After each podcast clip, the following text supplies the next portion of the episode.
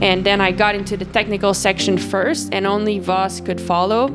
So then she was on my wheel, and I knew that on last laps like that, she's known for one being uh, um, the best sprinter, the best tactical rider, but she also takes risks. And the best cyclist of all time. Exactly.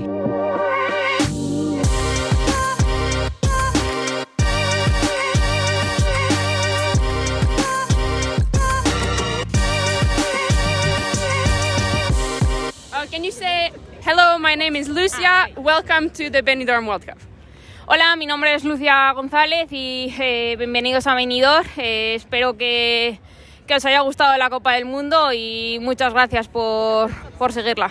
Thank you so much. You're amazing and congrats today. Thank you. Hello, everyone, and welcome to the Fever Talk podcast. Um, and the Muddy Mondays. Uh, a tired Muddy Mondays. Yeah, tired Muddy Mondays edition from Spain. So this weekend we raced the Benidorm World Cup in Spain. So that was yesterday, and uh, now here we are um, telling you all about it. Yeah, it was a, it was a very fun event yesterday. I don't know, I, we have not watched the coverage yet, but and I don't know what it looked like on TV, but it looked like a proper event. You know, for from our perspective, there was an expo area. All the teams were parked at the same spot. The, the race course was in the middle of all of that, so it was awesome to have something that felt like a proper event. You know, not parked in the middle of someone's driveway. 5k away from all the other teams. So. Yeah, absolutely. Everyone was together and I think there was a lot of excitement from the Spanish people about this race because it is the only World Cup. I mean, the UCI posted the numbers. The only World Cup that actually sold out in the pre-sale of the tickets. So they sold out 15,000 tickets, and then people were also able to buy tickets if they came on on site on the day of. So there were a lot of spectators and. And it was cool because I actually chatted with Lucia Gonzalez Blanco, who is the the national champion of Spain and she was telling me that I mean, we could feel, I don't know if you feel the same, but we could feel that the Spanish fans were very excited about the racing. They were not there to drink or to party or anything. They were there to to see the race and to see the the athletes. And that's one thing that she told me. She said, um, I mean, here people love racing. It's not like in Belgium where a lot of people go to be in the party tent and to drink. And they like the entertainment of watching the race exactly. in Belgium. It's like like hockey in, in Canada or like football in the US. You know, people like to watch it as entertainment. But here, it did look like that and and, and to, to go along i mean i don't know how many teams you could see you know like small regional team. I, I, don't know any of these teams but it would be my guess you know there was maybe like three four mom and dads and 12 kids wearing all their their regional kit or regional team hat Mm-hmm. And so they, they seem like they were athlete or at least, you know, cyclist enthusiasts themselves as well. Yeah. So it was it was actually really fun, very positive vibes. I mean, also the sun was shining, which was cool, but it wasn't too warm. It was it was all in all a really, really fun day. Um, I mean, we'll get into the racing, but like event wise, it was it was it it seemed really flawless and really really cool. It's also super easy because like I, I don't think people know that, but any race in Belgium, like you know, you would know Koksijde or you know Ham uh, or you know Zonhoven. People know these names because they're familiar races on the calendar. But Zonhoven is an intersection, you know, with a gas station. It's nothing. There was no hotel. There's no lodging. There's no Airbnb. You, nobody stays in Zonhoven, so everybody's far from there. So it makes it for big days for everyone.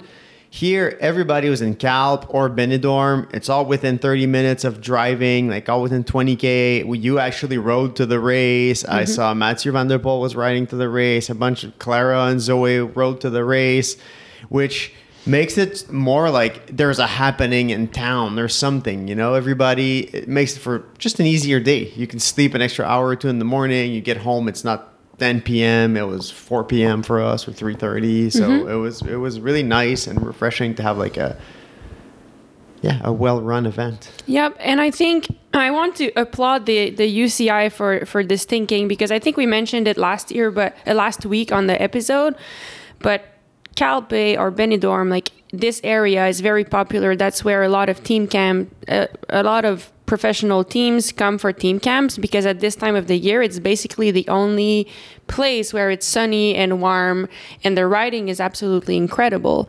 Um, so I think the UCI listened to what the athletes were doing because whether or not there was a World Cup here, all, of the teams would Everybody be here was training be here. anyway. Yeah, exactly. So the fact that they listened to that and they decided to put a World Cup here, um, one, it made for really big fields. A lot of, I mean, everyone was already there, so might as well do a do a World Cup. And the other thing was, I mean, they're trying to make this to make cyclocross more inter, international, and that was one great way to do it. Um, I think one of the argument to keep it in Belgium and Netherlands is that they can sell tickets and they can make money out of it. You know, it, it actually makes financial sense. And maybe Spain can't hold 32 cyclo- professional cyclocross events over the winter with 15,000 or 20,000 fans. Maybe that doesn't make sense. But maybe a World Cup or two here, one or two in France, one or two in Switzerland, one or two in the UK, and you get all the fans to show up for that one weekend or those two weekends, and then suddenly you sell the same amount of tickets, you know, and you expose just a whole different lineup of people to these races. And so, yeah, I think it was it was absolutely great this weekend. Yep, and I think the other thing, I mean, if we talk about the course, because I've seen, um, and that's part of the internationalization. I think, um, of course, not all the courses are going to be the same.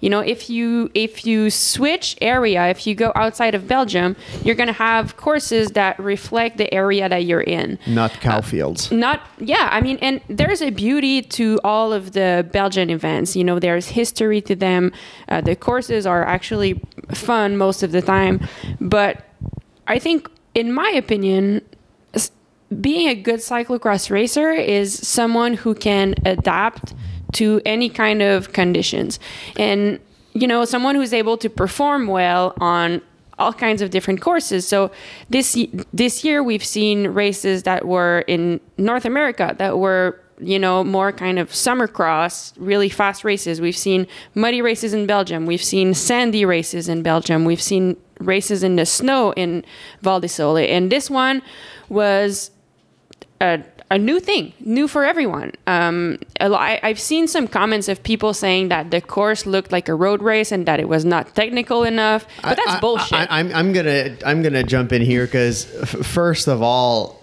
uh, have you ever watched a goddamn road race? There's a hundred dudes or a hundred girls racing all together, and and the first one out front's doing 400 watts, and the one in the back's doing 100. None of that happens in cyclocross. No mm-hmm. matter how you want to see it, that never happens in cyclocross.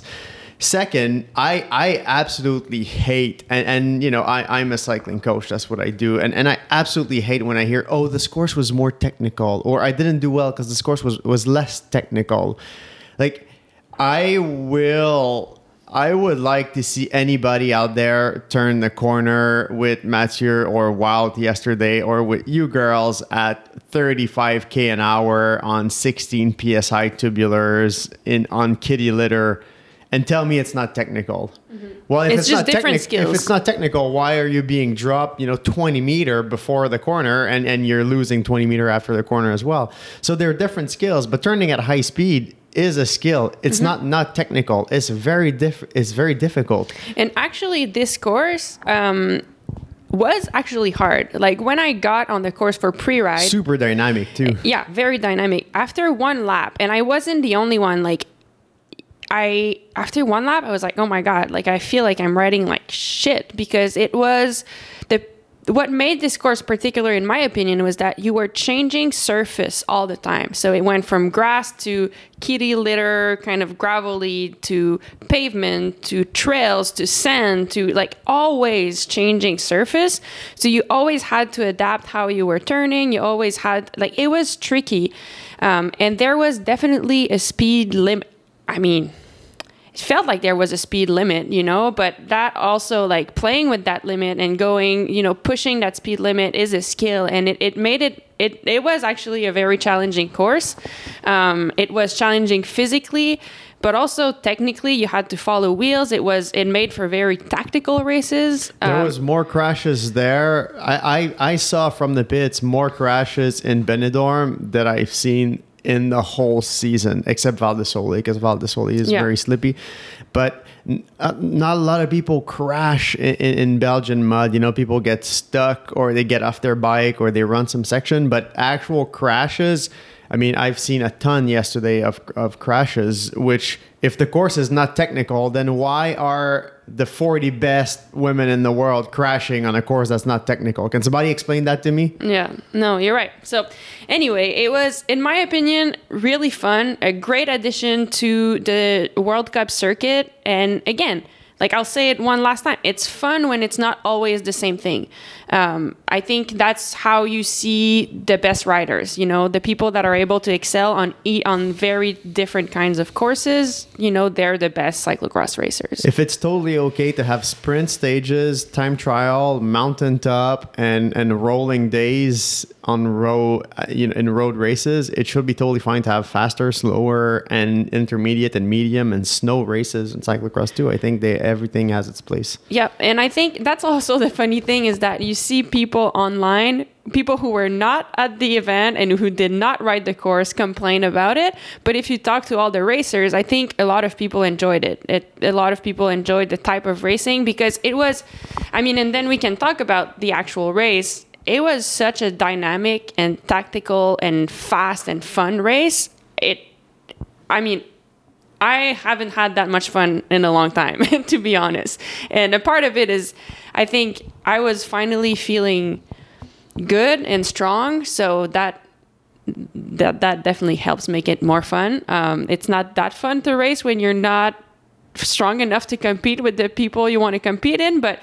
Um, I mean, I think in all of the all of the races, you see you saw a lot of group racing and a lot lot of attacks and like, I mean, it was just great. Yeah. Yeah, I I I have two questions, uh, which we usually do at the end, but I think they'll be good right now. Um, the first question is what what happened with your time chip? Because some people sent me a question. They're like, "Well, you have to cover that." At some point, you were like 35th, and then next thing we know, you're in the top 15. There must have been some issues with your timing chip. So I wish. so tell us why you're back in 35th. I mean, people are not used to seeing you back there. so far, yeah. I mean, I don't have the, the I don't have that many UCI points this year. I missed so much of the season, and I did three World Cups out of the 14 there were. So that's not a lot to gather points. I didn't do nationals. I didn't do like I I didn't race much, so I don't have a lot of UCI points. And we also did not race last year after Christmas. So this whole Yeah. January period, we also don't have points for it because we went back to Fayetteville and trained the month True. before Worlds. So so we're at, at the deepest uh, the Yeah. deepest end of points we can. Yeah. So I mean, I'm ranked 35th or something in the UCI ranking. So that means that I'm I'm often starting on the third or fourth row. Um, and the the start was kind of tricky. I I didn't do great. I think. Um, yeah, I just didn't do great at the start. Uh, no excuse, but it was very chaotic and I got passed a lot. So it wasn't a chip error. I was actually back in 40th position after maybe a minute of racing. And and then I just you know, I kind of saw it as like, all right, let's let's do it. And every opportunity I had to pass, I would like, okay, I can pass one girl here, I can chop it at the corner and pass another one here and another one there. And it was just kind of one by one. And it was awesome because I had some I for the first time I think this season, I felt like when I was pressing on the pedals, something was happening. So there was that kind of long asphalt climb, uh, pavement climb, and every time I would hit that, I would like, okay, that's my chance to, to pass because I could see a lot of people.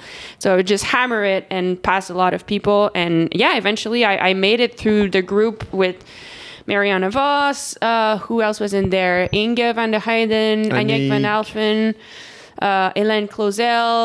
Uh, we had Manon like Manon Bakker. Bakker. We had like a good group from eighth or maybe ninth It was to. like 9th to, to 15, 15? 16, yeah. and once I made it to that group, I wasn't able to like drop them and and keep moving forward. But uh, there was two laps to go maybe with those guys, and so Yeah, no technical, uh, no problem with my chip. It was just a problem with myself, and then I, I got going. The second question um, that is also related to your particular race is someone asking us, can you take us through that last lap when you went from 14th to 9th? I think yeah, first when you see numbers like this at a race, the UCI always does live timing. So you should go on the website, track the live timing and stuff. And and when you see the timing, she didn't go from 14 to 9th in the last lap. It was it's one group, you know, there's we seven or eight of, together. of them. But maybe bring us with you on that last lap. And I know it was pretty chaotic up until almost the finish line. So Yeah, I so mean- bring us with you. Yeah, for sure. So I'll. The, the first part of the lap was the most physically challenging. So we got all of us together, our group of like seven, and everyone knew that it was going to happen on that lap. You know, everyone wanted to get that ninth place and not finish 15. So it was very tactical. It was full gas, but at the same time tactic tactical. So people were attacking everywhere, and I was pretty confident. I felt good. Um, so I knew that every lap, the asphalt climb heading into the woods was a big factor. So you had to go fast there, but that was not where it ended. Once you got into the woods, there was another kind of climb where if you went too hard on the asphalt, a lot of people were dying.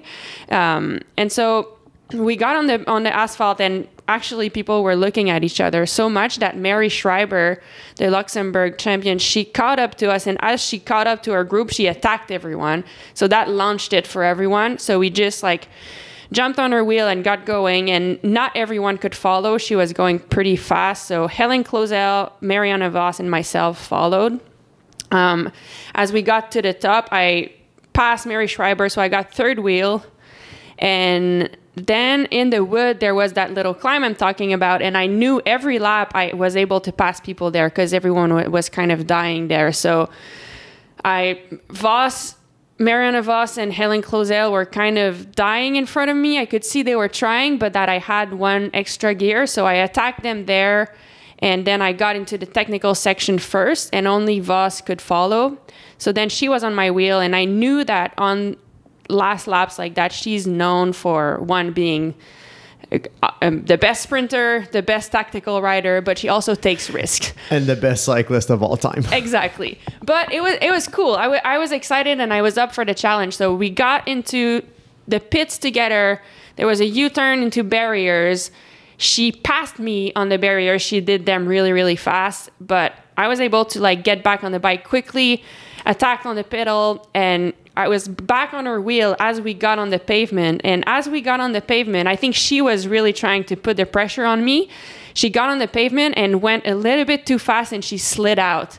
Like literally right in front of me so much that I had to unclip to make sure I don't I wouldn't run into her.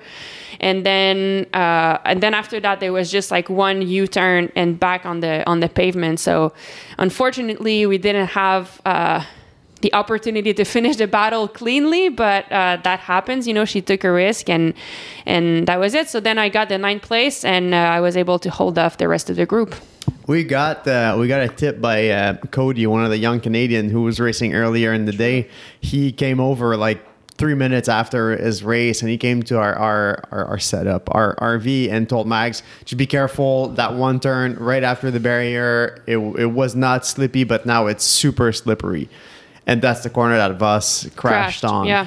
And so Thanks, thank- Cody. Thanks, Cody. yeah. Yeah. So that was cool. I mean, I I was super happy with that performance. For me, that was the that was the best I could have done with what I had yesterday, and it's the most I've had uh, for since the whole season. And the reason why, I mean, I guess we can touch on that really quickly. But once we got to Spain two weeks ago, I mean, we just figured there was nothing to lose, so we trained really, really hard for the last two weeks, and we're keeping it going until Besançon. We're kind of going all in until World. So either it works or either it, it we're, we're cracking. But um, already, it's it's been feeling better. for the for the number of fans out there we got here and we took two days really easy because we just been traveling and racing in belgium and then in the next 10 days so the 10 days before the World Cup in Benidorm, we did 42 hours of training in those four days. That's about four and a, four, a little more than four hour per day. So yeah, that's what we've been doing. So I, I mean, you, you know, it would it, it could have been a disaster too, but it was it worked. Turns out it worked well, so that's good. We actually just uh, wrapped up another four and a half hour ride today with ninety minutes of intervals, and so. Um, that's Correct. why we started this podcast by saying it's a tired Muddy Monday. Yes. Um, I think that's all I had to say about the race. If you want, we should, I think, go to the snippets. Um, unless you have something else to say.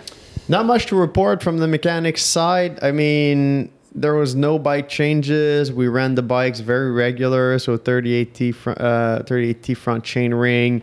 We used our specialized tracer, the fast tire, for the first time. We used them in. Zonhoven, Oh, we used them actually, at Zonhoven, yeah. so so we used them for the second time, which was nice. Highest pressure I've had all year, I think. I went Yeah. with 21. I in the pre-ride, I was riding at 19 psi, and I, I couldn't. I it wasn't feeling good, so I tried to up it, and then it got much better. So more traction with more um, more air on that really fast and varied course. Other than that, I'm sending some special thanks to SD Worx who allowed me to wash bikes at their setup this weekend. Uh, Mickey, Lars, and Blanca were there, and and we had literally zero space in that parking lot. So I didn't out. set up anything to wash bikes, and so I could just wash with these guys. And shout out to Alpecin Fenix too, who let us use a tiny little bit of their corner in the parking lot, so we had prime spot for us. So no, it was a good, easy, fun weekend. Yeah. Before we go to, to the snippet, a quick um, thank you to SRAM and Rapha for making the Muddy Mondays happen. This is the 17th episode. So, 17 episodes that were brought to you by SRAM and Rapha. So, thank you so much to them for making this happen. And if you like this episode, one great way to support us doing this is to support the people who supports us. So support SRAM, support Rapha. If you're thinking of your next uh, clothing, cycling purchase, or uh, equipment purchase. So thank you. Let's go to the snippets of the weekend. It's Saturday. We just finished a pre-ride, and there are lots, lot of fans here. Um, what is your name? My name is Arthur. And how old are you? I have 11 years old. Are you? Do you race cyclocross also yourself? And no, I ride mountain bike. Oh, very cool. Um, who are you cheering for this weekend? Um, I see the race. Yes. Um, your favorite? Who is your favorite racer? The- You're the champion here. Mathieu van der Poel. Yeah. Well, enjoy your weekend. Thank you. Thank you. So I'm with. Are you Tom's mechanic?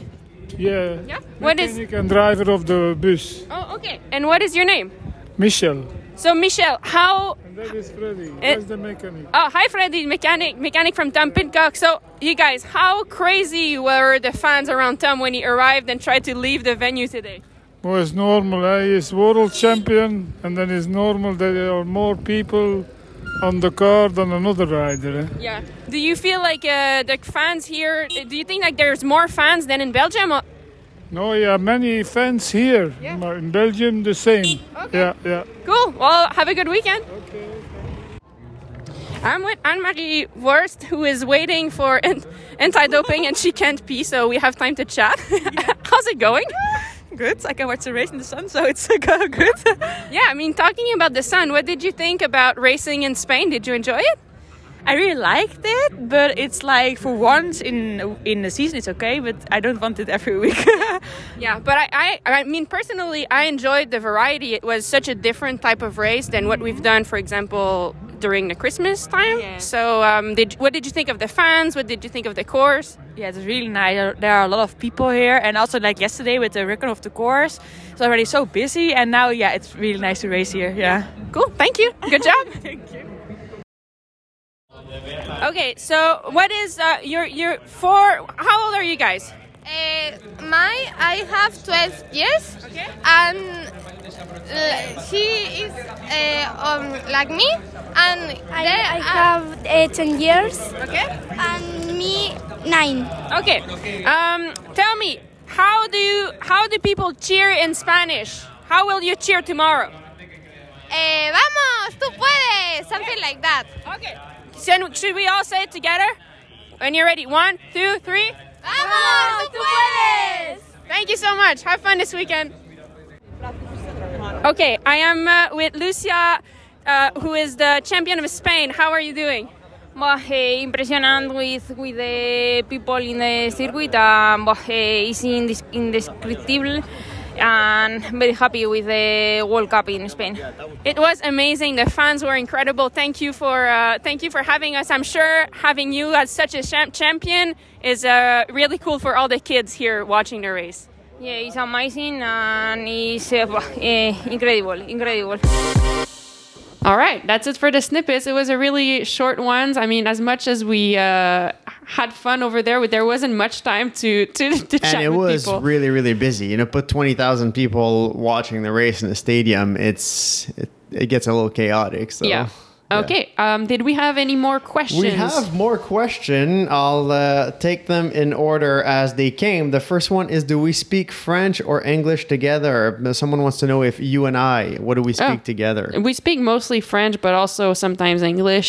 Kind of a mix of both. Yeah, uh, Franglish. mix. In the races, David always speaks to me in French because not a lot of people speak that language. So it's easier for uh, feedback or telling me like what the other people are doing around me. Um, kind of more secret, if you will. But um, yeah. Yeah, that's French and English. French is, and is English. your answer. Okay. The second question we have is How far would you travel in North America to do a C1, C2? Would you fly to Florida? How can North America get more C1, C2 races for cross? Whew, that's a tough one. I feel like we could spend a full episode on it. Um, I mean, doesn't everybody spend the last 10 years on it already? Yes. uh, it's a good question, though. I don't know if it's someone who is thinking of organizing a race in Florida. It's someone from Florida. So I think I think we'll we'll skip the part of how we can get more C1, C2 races because that's uh, that's too complicated and, and it, it would be an hour long explanation of how you know that stuff works.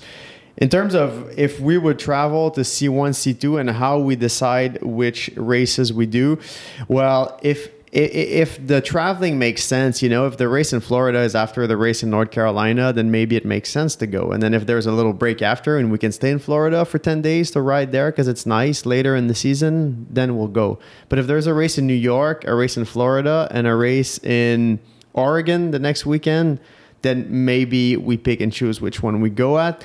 We also try to manage it with, you know, do we have partners that are partners of that event? So is say Rapha sponsoring the race in, in, in Florida? If so, yes, well then maybe that's one that we prioritize over over another one. Um, would we travel to Florida for a race? We would. I mean, but it would have to be it would have to make sense. Kind of like this race in Benidorm here. You know, it made total sense. Everybody showed up. Everybody's staying here. We saw everybody out riding today after the race. It makes sense. If the race in Florida is thrown, you know, in the middle of August and it's going to be 95 outside and and there's nothing around it, chances are we will not go. Yeah. Do you agree? Yeah, I totally agree. So, yeah, if it's logistically simple, then yes. Another question: How many kits and skin suit do we, do you use per year? How long they last, and what do you wash them with other than the pressure washer? Great question. Um, okay, so I'll. I mean, I'll, okay, try to. fir- first one. How many kits do you use? I think I do maybe with six kits for the full year. How many skin suits? I do three long sleeve and two short sleeve. That people, when she's national champion and Pan American champion, we have to have all of that stuff and all the designs. Yes. So that makes it more complicated. That makes it much more this year it's complicated. easier. We're not champion of anything. Yes. So Yep. So that's uh, that's kind of how I do it. How long Oh. do they last? I mean, I've never, I've never, we never went to the end of one. I've never went to the end of one. I mean, unless there's a crash, I've never been to the end of a kit. Um, how do you wash them? I mean, of like there's, and that's actually something cool on the Rapha website. If you purchase some piece of equipment, they have some a guide of how to wash them to make it uh, last as long as possible. Um, in the conditions that we're in, we don't always wash it in the proper way, you know, meaning like we put them in the dryer often. Um, we really use them hard. and and I think that's good because we're there to test and if we use them hard and I've still haven't gone through the whole, you know, I haven't ruined a kit, well then it means that they they last for a long time. So how do we wash them? Um, if there's mud, first we pressure wash the kit. Uh, and then we wash it in a, like a normal, you know, a normal uh, washer dryer cycle. We use uh, the unscented company soap. So um, that's a company from Montreal that we work with. It's it's really cool. It's B Corp. It's environmentally friendly. It's unscented because I hate the the smell of like Spring really flowers. yeah. Who loves spring flowers and really chemicals, chemical lemons and One less irritating thing when you're riding, you know, the smell of your kit for you and for others. So, so that's just how we wash it and if possible we we dry it you know here in spain we dry it outside it's nice but norm most of the time i mean we need them so often that we just dry them and it's quicker I think the kit lasts a long time because we so when the season's over, we donate a few of the jerseys to our partners. Some of them who like that, we sign them and send them over. And otherwise, we donate all our clothes to the kids club in our area. And we still see kids riding in your kids from Three years ago. five, six years ago. Yeah. Yeah. So, so I think they last a long, long time. We've got more questions. It's a busy week. Will we do? Est-ce qu'on va faire une soirée boréale au retour? Will we do a party night like we did before COVID at the end of the season? So we did that once back home, organized a little uh, night out with the cross fans. short answer if i'm on the podium at world championships we'll do a party if not no party That's it. And then Um, the- and the reason is just like if there's something to celebrate, it, w- it would be really fun to celebrate it with the people at home. If you know, if the season finishes when in kind of a meh, you know, with no sparks or no nothing, um, we'll just keep our energy for uh, celebrating when it's worth it. And I know the fine folks at Boreal mentioned that the day you win world champs, they make you a custom special beer. So, Yes. so, so I don't know if it's this year. Um, the other question is for me, and do a lot of people use chain guides, and why do a lot of why do they see a lot of chains falling towards the bottom bracket, so falling off the chain ring on the inside? Um, I think most people who use one by use a chain guide. Um, the thing is, most of the European team uh, use two by systems still. So uh, most of everybody that uses Shimano will use their two by system, and I think that's what you see uh, chains falling towards the bottom bracket. We've never had a chain issue with our SRAM AXS group. Never ever. We do run a K Edge chain guide on top just to make sure but we've never had a chain fall off the bike or a chain problem. Knock on wood. Um, we still have two races this year. But I think that's why, because people run two buys and they, you know, you don't always shift perfectly and cross. You shift when you need it. And so sometimes they're probably super cross chain and then the chain just falls off. So that would be my guess. All right. Um, thank you, everyone, for sending questions. For us, I mean, I think that's it for the Benidorm World Cup. Next up for us is the Besançon World Cup, which is the last World Cup of the season, the last race before World Championships. It's the race that we, I mean, we got second last year at that one. It will be completely different than Benidorm. It will be muddy, it will be wet, it will be cold. So It's even snowing now there. it's even snowing then there, so should be should be really fun. Until until then, we'll be training here in Spain and then driving the 14 hours to Besançon. So I think that's it. Anybody who's got a good podcast recommendation, send Let them our way. know. All right. Thank you again, Rapha. Thank you again, SRAM. Thank you again to everyone sending questions. If you have more questions, it looks like you know the drill now. Send them to David at david at magalirochette.com or on Instagram at GagnonCX. Thank you, everyone. Have Thank you. Have a good week.